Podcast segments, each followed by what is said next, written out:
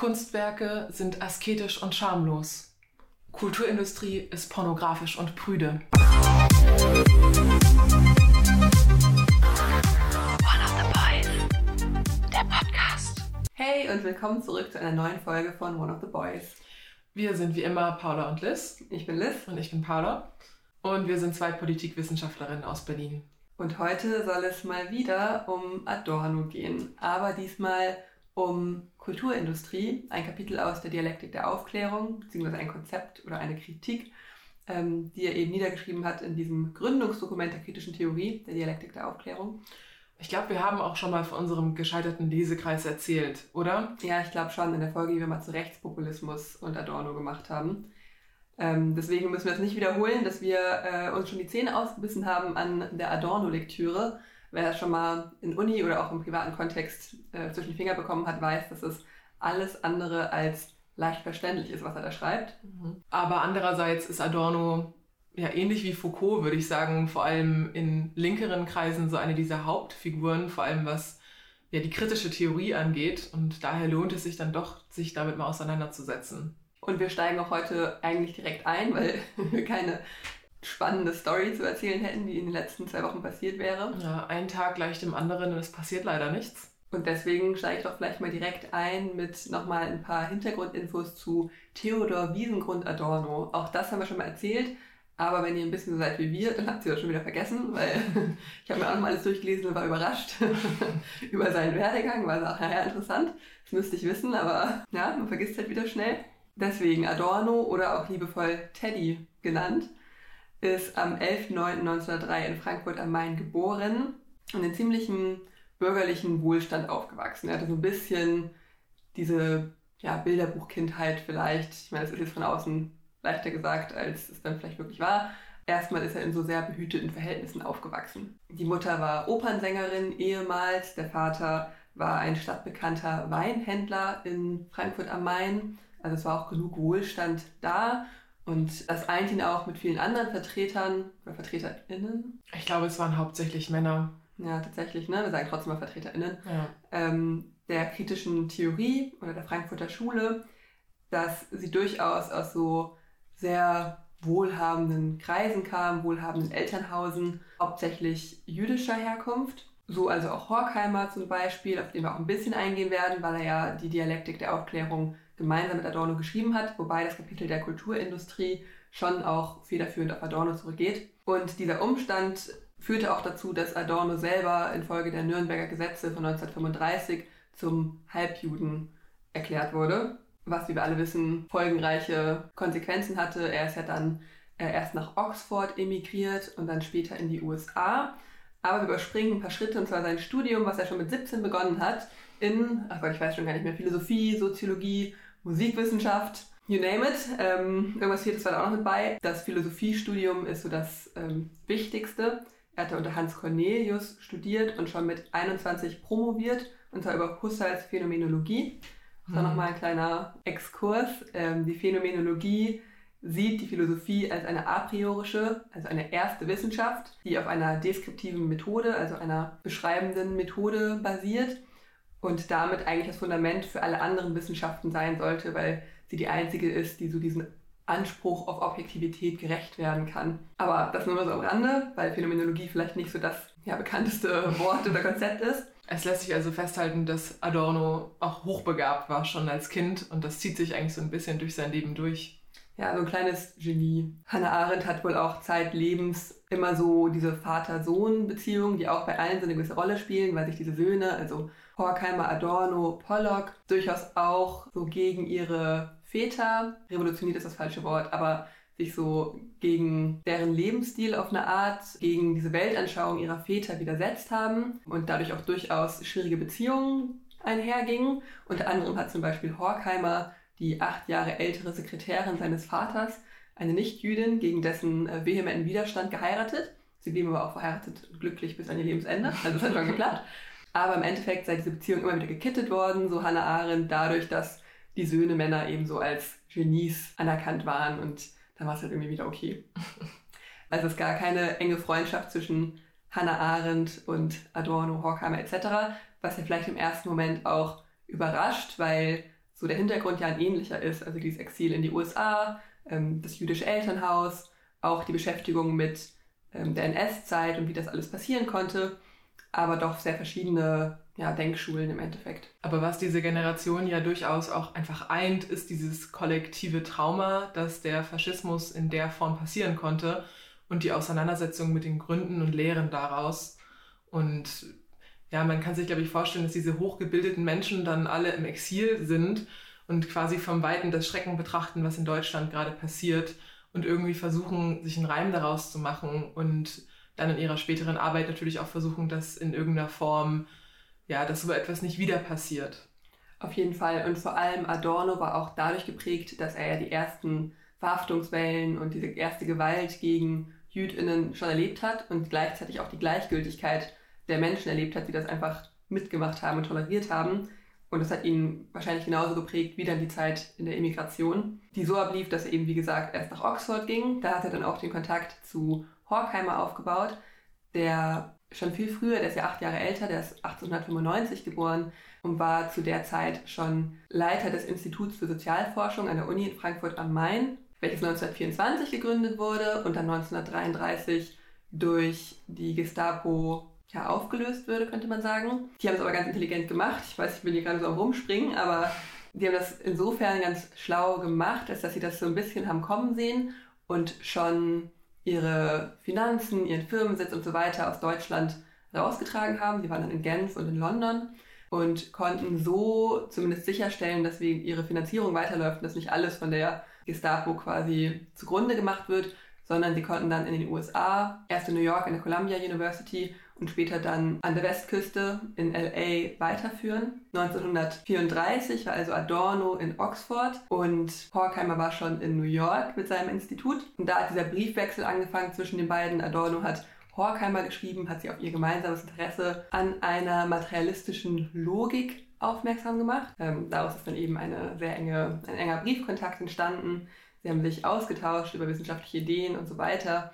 Und Horkheimer hat dann Adorno eingeladen, Mitglied des Instituts zu werden und er ist dann 1938 in die USA nachgezogen mit seiner Frau Gretel und wurde dann mit zum Institutsmitglied. Finde ich auch eine sehr absurde Vorstellung, dass sie dann einfach so eine kleine Brieffreundschaft angefangen haben über so hoch ja, intellektuelle Themen, die wahrscheinlich ja auch, also naja, ein paar Menschen wahrscheinlich interessieren, die es überhaupt verstehen können, aber auch super nischig eigentlich, ne?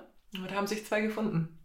Da haben sich wirklich zwei gefunden und da ist dann auch relativ schnell, also schon während des Briefwechsels ist irgendwann, sind sie darauf eingegangen, ihr gemeinsames Werk, was sie schreiben werden. Ich glaube 1941 kam dann erstmals äh, in diesen Briefen und in Protokollen, die die Frau Gretel von gemeinsamen Gesprächen geführt hat, hervor, dass es ein Buch werden soll, also die Dialektik der Aufklärung. Und das war ja, wie gesagt, so das Gründungsdokument der kritischen Theorie im Nachhinein. Das Institut gab es schon viel länger, aber das, was man jetzt heute kritische Theorie in Frankfurter Schule nennt, ja, könnte man sagen, wurde eben begründet mit diesem Buch. Hm, vielleicht noch so als letzten Schritt zum Lebenslauf. 1949 ist Adorno da auch zurück nach Frankfurt am Main an die Uni und auch das ganze Institut konnte 1950 wieder neu aufgemacht werden an der Uni in Frankfurt am Main. Weiterhin unter Max Horkheimer als Direktor. Und Adorno war eine super wichtige Person auch für die studentischen Protestbewegungen dann in den 60er Jahren.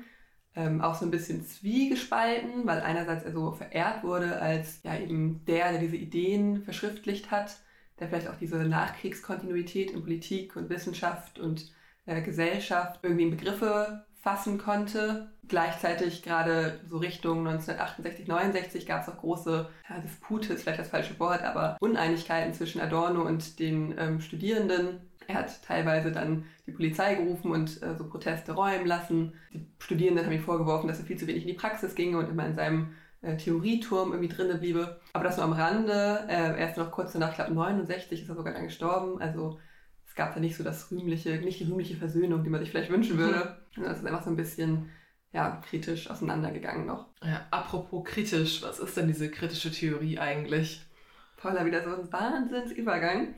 Also die kritische Theorie kann man so ein bisschen synonym verwenden mit der Frankfurter Schule. Frankfurter Schule eben, weil das dort an der Uni in Frankfurt entstanden ist. Es ist weniger so ein festes Gebäude oder Konstrukt von den und den und den WissenschaftlerInnen oder Intellektuellen, die das und das gemacht haben, sondern es ist eher so ein fluides Gefüge. Und das unterstreicht auch eigentlich Adornos Ansatz an äh, seine eigene Wissenschaft oder sein wissenschaftliches Arbeiten, weil er nie so eine philosophische Denkschule oder so eine systematische Welterklärung schaffen wollte, sondern er hat immer so sehr fragmentiert gearbeitet. Das merkt man vor allem in seinem Werk Minima Moralia, was wirklich sehr fragmentiert ist, wo er dann einerseits, ich glaube, irgendwas zu Schneewittchen analysiert und dann im nächsten Schritt das macht und das macht. Also er denkt in wirklich viele Richtungen, was man auch darin sieht, dass er ja immer diese Musik als so sehr wichtigen Bestandteil seines Lebens gehalten hat. Aber da kommen wir auch viel später nochmal drauf ein. Ähm, aber auf jeden Fall, er war nicht vereinnahmt von so einer Denkschule. Nichtsdestotrotz eint diese ganze Denkschule natürlich auch so ein gewisses Selbstverständnis oder so eine gewisse Vorgehensweise. Und zwar handelt es sich schon um eine philosophische Gesellschaftsanalyse, die ganz klar antikapitalistisch geprägt ist, aber ohne so diese kommunistische Revolutionshoffnung zu hegen. Und gerade diese Zeit der Immigration war total entscheidend für dann die weitere ähm, Entwicklung der Frankfurter Schule. Und zwar zum einen, was wir schon am Anfang gesagt hatten, die Gleichgültigkeit, die Adorno und auch die anderen ja erlebt haben während der NS-Barbarei, die diese NS-Barbarei überhaupt möglich gemacht hat, also dass alle das so einfach hingenommen haben, was sie gesehen haben als das Grundmerkmal von Gesellschaften, die ökonomischen Profitinteressen folgen. Da sehen wir diese Kapitalismuskritik und zum anderen aber auch die Methodik. Und zwar haben sie immer einen großen Wert auf empirische Sozialforschung gelegt, also die Theorie auch durch Datenerhebung irgendwie zu untermauern. Und es war immer das Ziel, den, das ist jetzt ein Wort von Adorno, Verblendungszusammenhang offenzulegen, der die Menschen daran hindert, die gesellschaftlichen Verhältnisse zu erkennen, in denen sie leben und auch das zu verändern. Und Frankfurt ist bis heute auch eigentlich ein Zentrum der Frankfurter Schule geblieben. Man kann da bis jetzt politische Theorie studieren. Ich glaube, die haben auch noch den größten Lehrstuhl, was politische Theorie angeht und kritische Theorie angeht, was nicht selbstverständlich ist, weil das immer weniger wird nur so um den politikwissenschaftlichen Diskurs dazu ein bisschen zu erklären. Wir haben vielleicht schon öfter erwähnt, dass es auch Wissenschaft ja immer darum geht, was, ja, wo kann man viel veröffentlichen, wo kann man viel forschen, wo gibt es auch Geld dafür. Mit kritischer Theorie lässt sich nicht so viel Geld verdienen, offensichtlich, weil sie sich auch eigentlich gegen kapitalistische Dinge wehrt. Aber ja, in Frankfurt ist dann auch der Lehrstuhl und die machen auch sehr gute Arbeit, sehr interessant und das streut dann ja auch immer so ein bisschen auf die Partnerdisziplinen, also zum Beispiel auch die kritische Geografie ist in Frankfurt angesiedelt.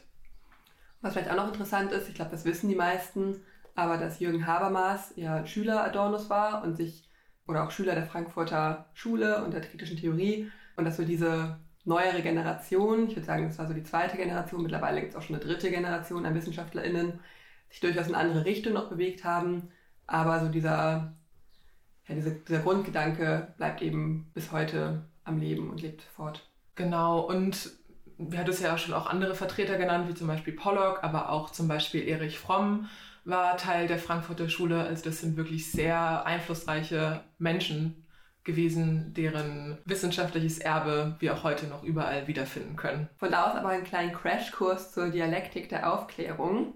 Unserem Lieblingsbuch. Unserem Lieblingsbuch, was ich zugegebenermaßen mit ein bisschen Sekundärliteratur jetzt ähm, entwirrt habe. Und zwar geht es da drin eigentlich um eine Kritik an der Aufklärung. Habermas und Adorno sagen, die Aufklärung hätte die Welt entzaubert, ähm, also von Mythen befreit. Und damit meinen sie vor allem, dass so der Wert von Religion ja zurückgegangen ist oder der Einfluss von Religion und von Ethik. Und damals haben eben diese Mythen die Menschen daran gehindert, mündig und befreit zu denken. Aber dann ist diese Aufklärung umgeschlagen in ihr Gegenteil, also wieder in den Mythos rein. Der Grundgedanke ist, dass es eigentlich eine Verschlingung gibt von Mythos und Aufklärung, dass schon der Mythos eigentlich eine Leistung oder einen Beitrag zur Aufklärung leistet, die Aufklärung immer wie gesagt in den Mythos umschwingt. Einfach ganz simpel erklärt bedeutet es, dass die Aufklärung versprochen hat, dass die Moderne irgendwie mehr Freiheit bringen würde, mehr Glück bringen würde. Aber das ist immer uneingelöst geblieben weil die Wirklichkeit bleibt weit hinter dem zurück, was die Aufklärung versprochen hätte, wie die Moderne sein würde und was eigentlich möglich wäre. Also es ist auch eine Aufklärungskritik, die sich jetzt nicht per se gegen die Aufklärung richtet, sondern vor allem gegen das, was da passiert ist, also vor allem auch gegen den Kapitalismus. Und im Mittelpunkt der ganzen Kritik steht eben diese Verwertungsdynamik des Kapitalismus. Denn der Kapitalismus scheint zwar wie ein unentrinnbares Schicksal, es ist halt einfach so, wir sind Teil davon, wir können es nicht ändern, aber er sagt, das stimmt eben nicht und die beiden sagen, das stimmt eben nicht und die Menschen haben auch durchaus Mitschuld in diesem Unrecht, was ihnen widerfährt, also sehen Kapitalismus als Unrecht, Aber es ist weder so, dass die Menschen einem sozialen Determinismus unterliegen, dass sie eben einfach Teil von diesem kapitalistischen System sind, noch dass sie völlig moralisch autonom sind und sich dem völlig entziehen können. Aber er meint es auch nicht als so moralisierende Aussage, dass halt die Menschen schuld darin sind und jetzt Pech daran haben, sondern er will das eher so positiv frame im Sinne von, wenn Menschen dieses Unrecht produziert haben und da verantwortlich für sind, dann können sie das eben auch wieder rückgängig machen oder was daran ändern. Also auch ein emanzipatorisches Potenzial vorhanden. Genau, es gibt also eben auch diese Agency, wenn man so will. Ich frage mich gerade, ob wir noch kurz erläutern soll, sollten, was so die Ideale der Aufklärung waren. Also beziehungsweise was das uneingelöste Versprechen gewesen ist. Und das wäre ja eigentlich, dass man in der Aufklärung sagt, dass der Mensch als rationales, vernunftbegabtes Wesen durch Wissen eigentlich unbegrenzten Fortschritt erreichen kann und uns auch alle aus der Armut führen wird, weil wir halt ja, wir haben alles, was man dazu braucht. Und das ist dieser Irrglaube, dass das passiert wäre, uns heute halt wieder in so Mythen verstrickt. Genau, das wollte ich auch gerade sagen, dass eben die Aufklärung so als Prozess der Rationalisierung gesehen wird.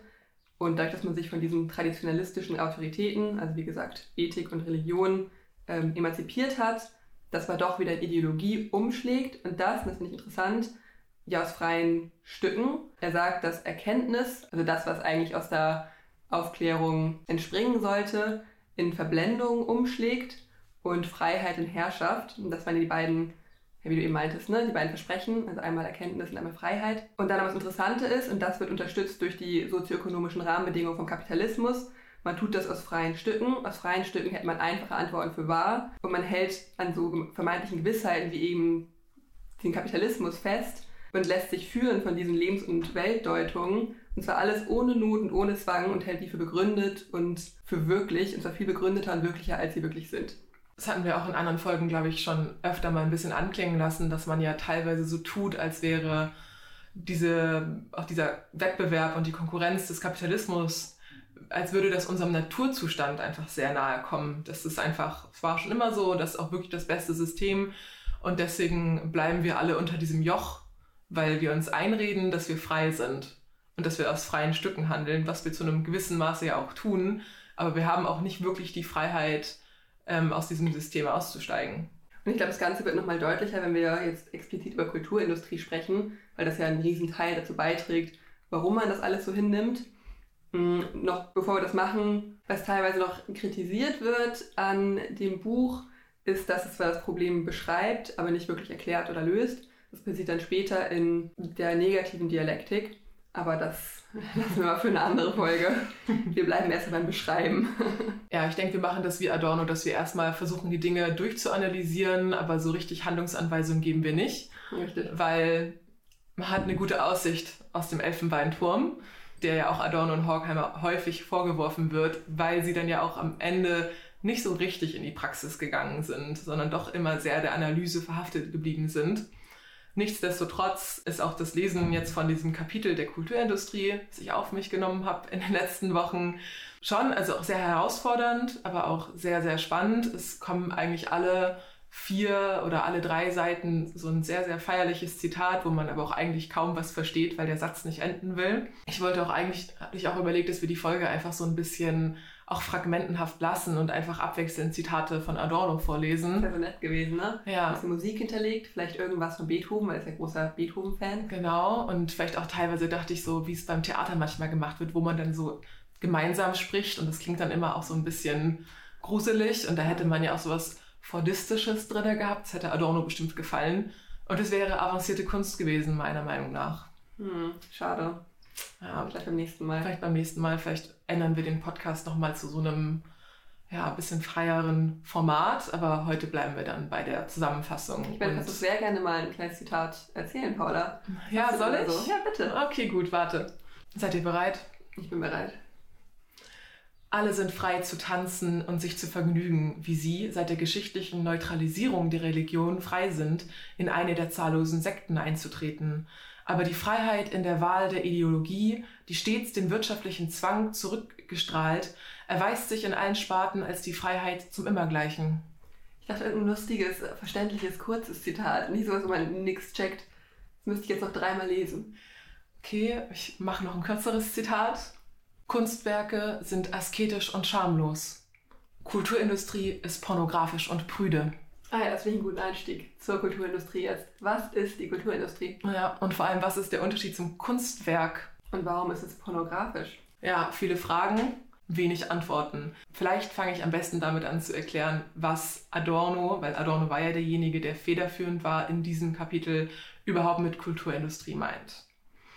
Wir hatten ja davor schon gesagt, dass die Dialektik der Aufklärung zu Zeiten des Krieges geschrieben wurde und das war auch die Katastrophe, mit der Adorno sich konfrontiert sah und das ist auch die Linse, die er benutzt, wenn er die Kultur und die Kulturindustrie beobachtet. Und er analysiert auch das, was mit der Kultur im Laufe der Zeit passiert ist und wie sich Kultur im Kapitalismus verhält und inwiefern Kultur auch Einfluss auf Menschen hat und darauf, wie wir Gesellschaft reproduzieren. Man könnte Kulturindustrie oder die Dinge, die er unter Kulturindustrie subsumiert, eigentlich auch als Massenmedien bezeichnen. Das zeigt dann auch, in welche Richtung das geht.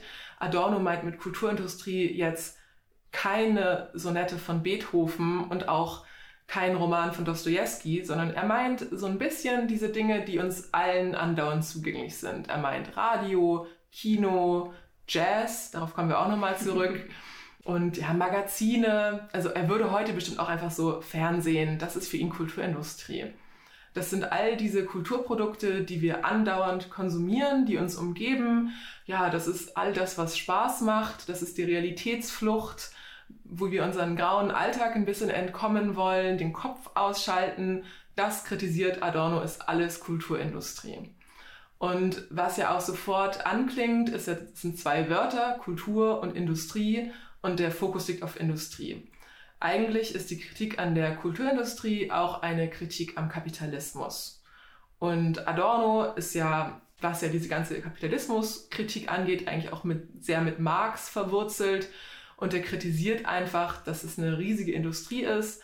Damit wird Geld verdient. Und als Beispiel sagt er dann auch, wenn ich jetzt ein Buch schreibe in Zeiten der Kulturindustrie, dann schreibe ich das Buch und schiele schon darauf, dass ein Film daraus gemacht wird dann verdienen natürlich jetzt nicht nur ich als Autor oder Autorin dabei, sondern auch die Menschen, die den Film produzieren. Es werden Kinos gebaut, also profitieren am Ende auch die Menschen, die die Häuser bauen davon.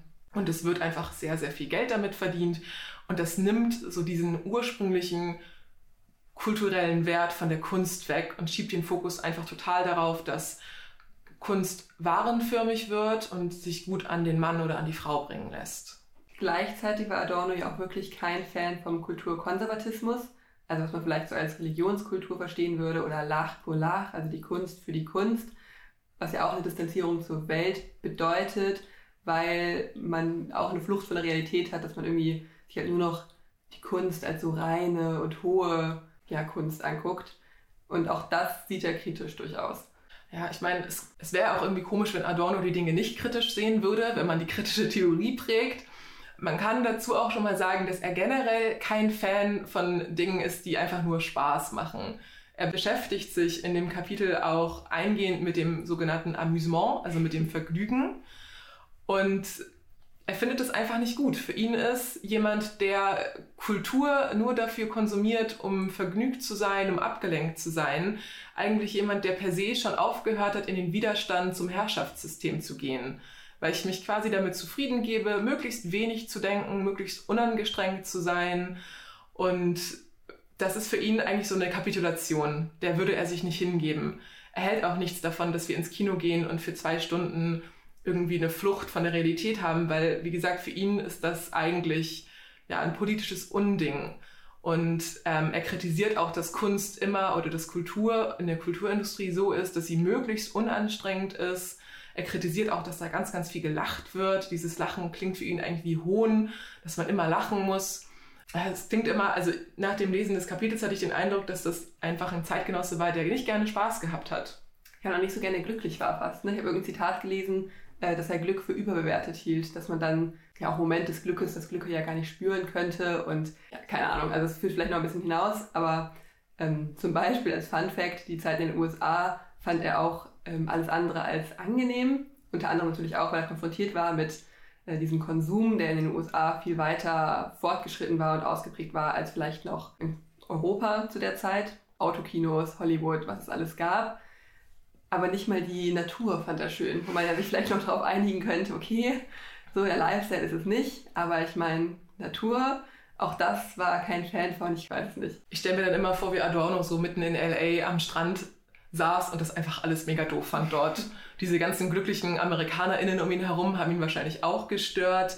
Und er hat auch unter anderem gesagt, dass Vergnügen ist für ihn die Verlängerung der Arbeit unterm Spätkapitalismus.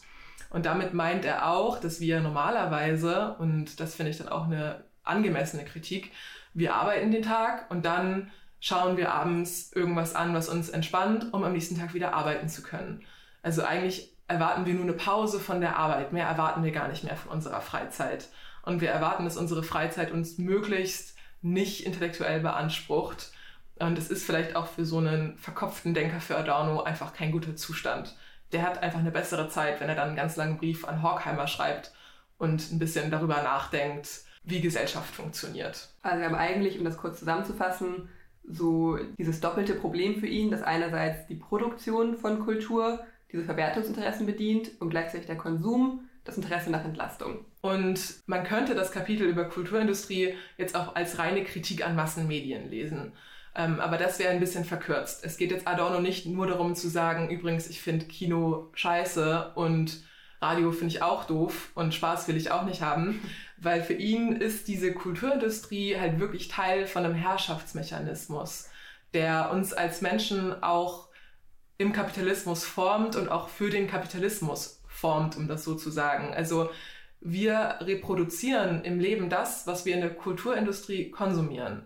Das heißt, wir schauen Filme, in denen wird uns eine bestimmte Form von Leben vorgespielt und wir reproduzieren das, weil es kann kein Produkt der Kulturindustrie geben, was kritisch gegenüber des herrschenden Systems ist.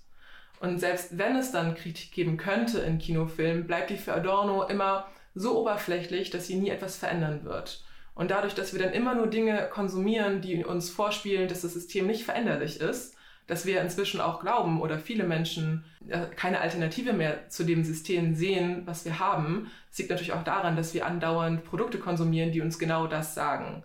Und für ihn ist die Kulturindustrie dann fast schon so eine weiche Form der totalen Unterdrückung, weil es uns irgendwie propagiert, dass wir frei sind, obwohl wir überhaupt nicht frei sind. Und er nennt das dann auch in der Konsequenz eine Form der puren Barbarei. In den Filmen oder in den Musikstücken, die man dann anschaut, wird einem ja auch gezeigt, was normal ist und was nicht normal ist.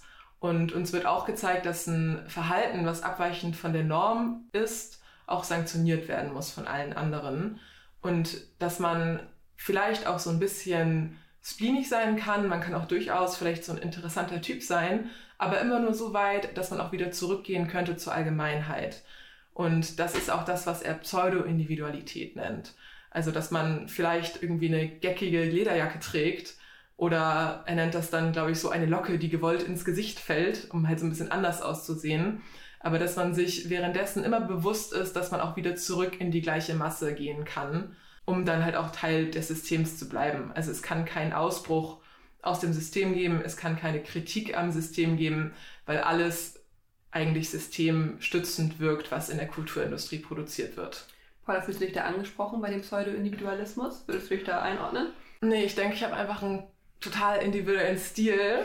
Na, weißt du, wenn ich die Reebok-Schuhe trage, dann ist das was anderes, als wenn alle anderen das machen. Und ich finde es einfach lässig. Ja, verstehe ich. Ja, ich hätte auch vielleicht eine kleine Anekdote. Wir waren, gestern war der 1. Mai in Berlin und wir waren auch am Rande einer Demonstration.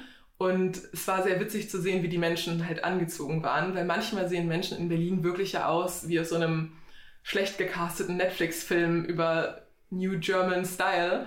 Und alle haben auf einmal einen Fukuhila und riesige Doc Martens an und weite Hosen jetzt natürlich, weil das, das trägt ja keine Skinny Jeans mehr. Ja, da fühlst du dich auch persönlich angegriffen, weil du von der Gen Z gesagt bekommen hast, dass Skinny Jeans out sind. Ja, Gen Z hat gesagt, Skinny Jeans sind out. Und ähm, was haben sie noch gesagt? Seitenscheid ist auch out. Ja, du bist out, Paula. Ja, ich bin out, aber die sind halt pseudo-individuell. Und deswegen finde ich es okay. Und das ist ja auch das, was du vorhin schon meintest, mit diesem, wir glauben, dass wir durch die Aufklärung frei geworden sind. Aber eigentlich sind wir nicht frei. Und Adorno sagt halt, wir haben die Freiheit zum immer gleich sein.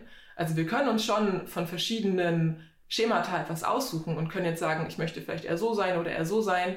aber es ist keine wirkliche Freiheit, weil wir am Ende immer wieder wie alle anderen sind und es auch nichts Neues entstehen kann durch diesen Zwang zur Gleichheit. Was dabei natürlich gleichzeitig kritisiert wird, ist dieser Liberalismus, den Adorno und Horkheimer in den USA kennengelernt haben, der ja diese Freiheit eigentlich sehr, sehr groß schreibt, so dass man einfach die Möglichkeit hat, alles zu werden und alles zu sein und es ja auch eine sehr hedonistische Kultur eigentlich ist, die ja dann auch durch die Besetzung nach Deutschland ja auch ein bisschen übergeschwappt ist und amerikanische Kultur sich in Deutschland ja auch sehr stark durchgesetzt hat im Laufe der Zeit. Und für Adorno ist halt dieser Liberalismus also das kleinste Übel, könnte man vielleicht sagen.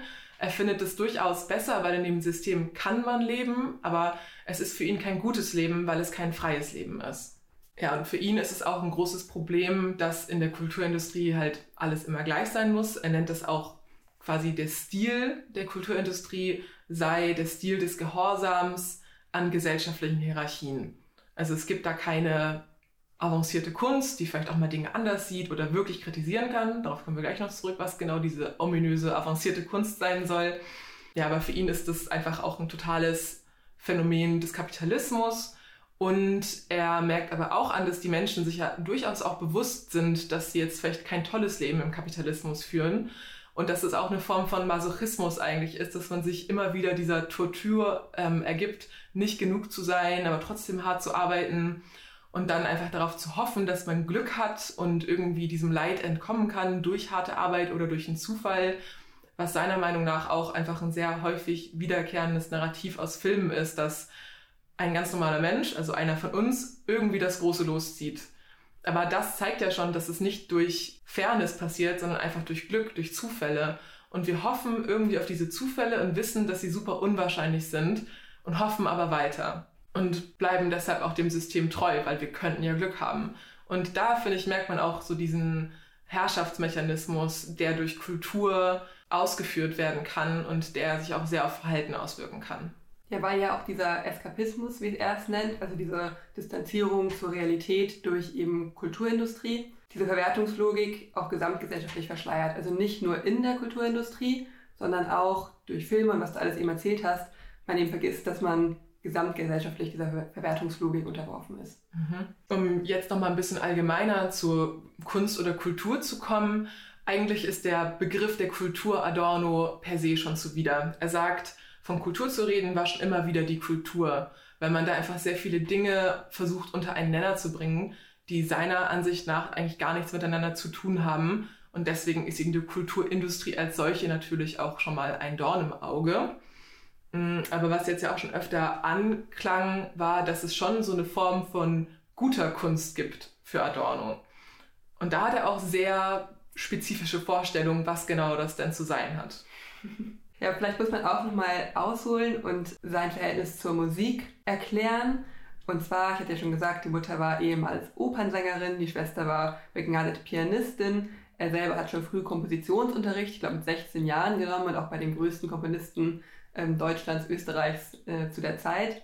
Er hat Musikwissenschaften studiert, er war als Musikredakteur tätig, er hat die Musikphilosophie hervorgebracht, das habe ich ja auch schon mal gesagt, dass er Philosophie und Musik nie getrennt betrachtet hat, sondern immer das eine geht gar nicht ohne das andere, was auch zu, glaube ich, für einen Laien sehr wirren philosophischen Schriften geführt hat, mhm. aber ähm, trotzdem natürlich sehr spannend. Und diese ganze Sozialisierung, glaube ich, ist auch ausschlaggebend dafür, was er dann als die richtige oder die wirkliche ästhetische Kunst wahrnimmt. Auf jeden Fall. Und Adorno wird da auch zu Recht heutzutage ja Snobismus auf jeden Fall vorgeworfen weil er sich halt so ein bisschen rausnimmt, zu beurteilen, was Kunst ist und was nicht. Also er unterscheidet einfach, was ist jetzt dumme Kulturindustrie, die uns alle zu unmündigen Bürgern macht.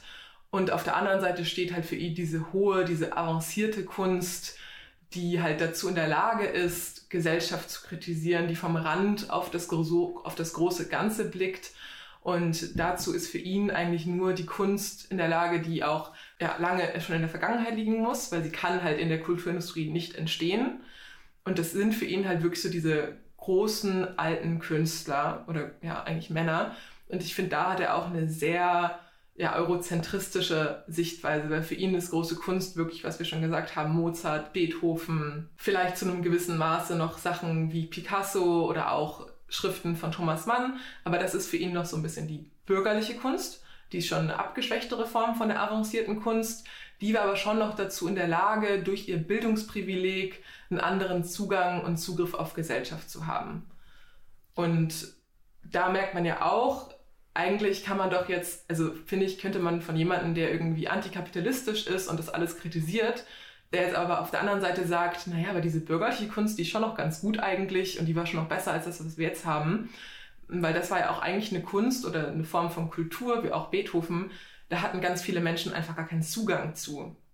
Und wenn man dann aber nur, wenn man selber so krass privilegiert aufgewachsen ist und das halt alles verstehen kann und das halt ab abfeiert und das als hohe Kunst ansieht, ist es halt irgendwie super degradierend, anderen Leuten gegenüber zu sagen, das, was ihr euch da anschaut, ist übrigens alles Müll. Ja, das ist vielleicht mit diesem Jazz ganz interessant, weil ich finde, aus heutiger Perspektive ist Jazz schon auch irgendwie was Kultur und Kunst und auch hohe. Ja, ist auch sehr hoch angesehen. Mhm. Und das ist tatsächlich, wenn man das Buch liest oder das Kapitel liest, es kommen alle zehn Seiten kommt so ein Seitenhieb gegen Jazz.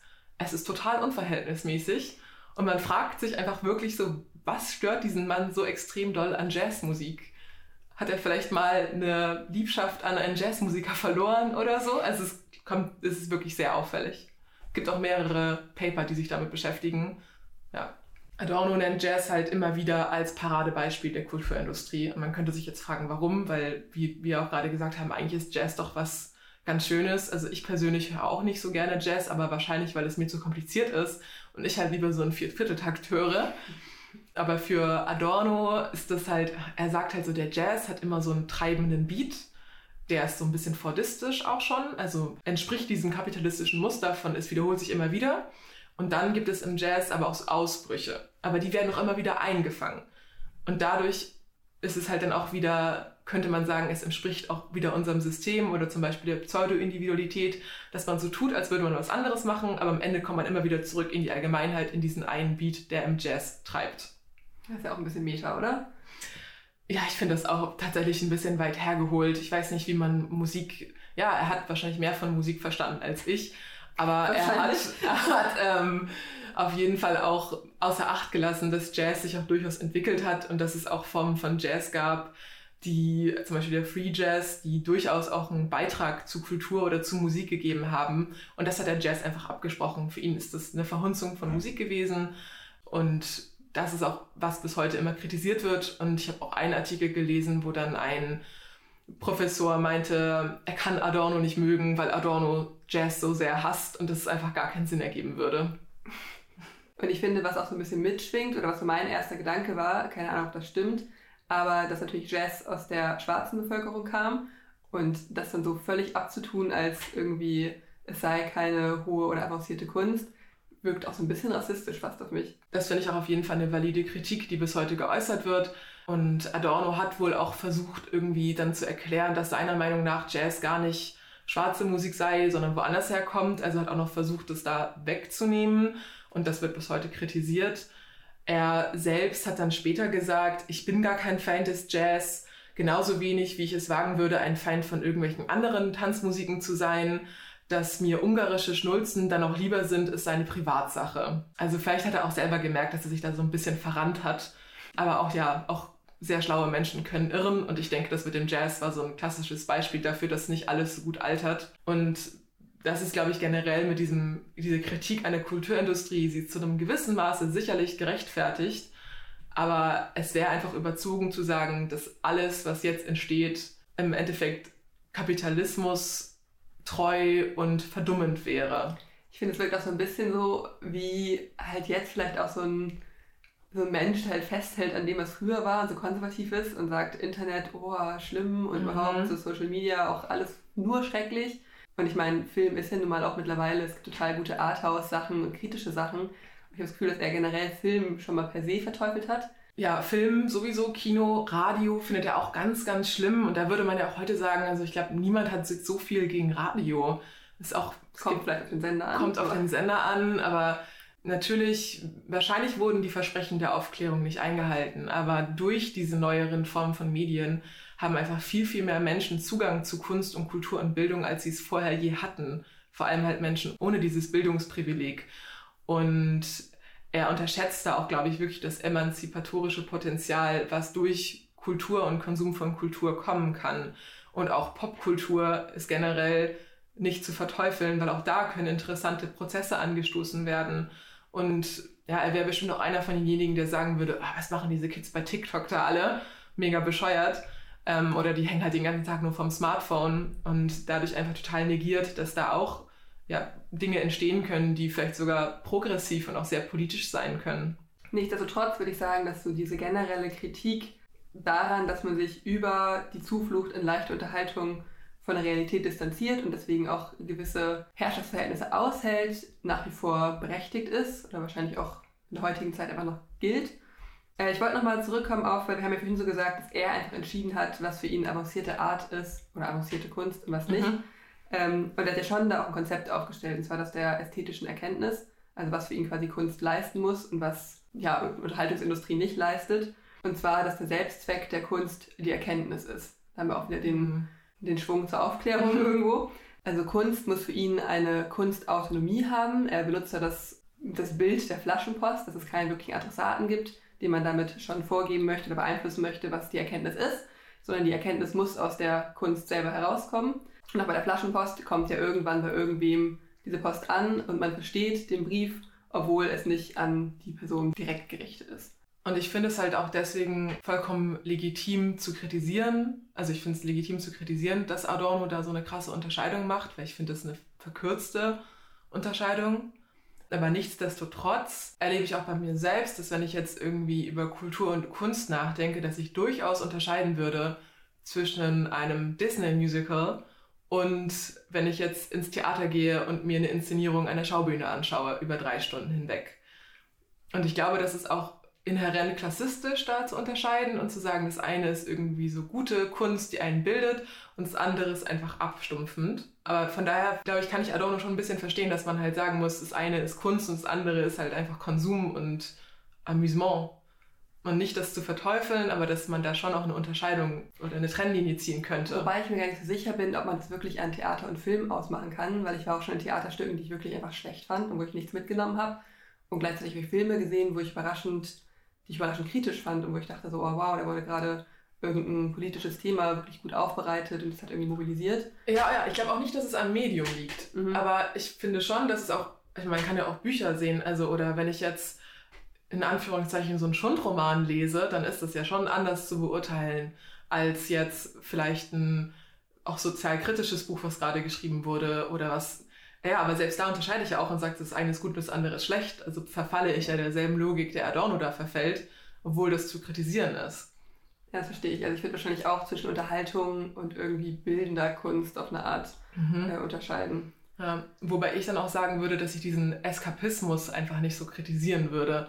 Ich betreibe das auch total, dass ich sage, ich schaue mir jetzt was an, was mich überhaupt nicht anstrengt, damit ich danach entspannt bin. Also bin ich ja anscheinend auch gefangen in den falschen Versprechungen der Aufklärung dementsprechend. Aber was ich halt teilweise sogar mache, ist, dass ich mir eine Serie anschaue, die ich schon mal gesehen habe, weil ich weiß, dass mich da nichts mehr überrascht. Ja, du bist wirklich in der Abhängigkeit der ökonomischen Verwertungslogik gefangen. Aber das sind wir wahrscheinlich alle. Also wer tut das ja, nicht? Tut das nicht. Und wie kann man sich daraus irgendwie befreien? Hast ja. gefragt. Ja, ich ich wollte vielleicht noch ein letztes Adorno-Zitat einschieben, um dieses ganze, um diesen ganzen Diskurs so ein bisschen abzurunden. Man könnte jetzt einfach das, vielleicht den letzten Satz vorlesen. Ich glaube, das Gefühl, der war auch relativ episch.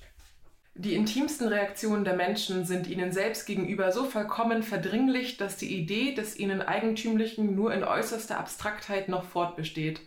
Personality bedeutet ihnen kaum mehr etwas anderes als blendenweiße Zähne und Freiheit von Achselschweiß und Emotionen. Das ist der Triumph der Reklame in der Kulturindustrie. Die zwanghafte Mimesis der Konsumenten an die zugleich durchschauten Kulturwaren.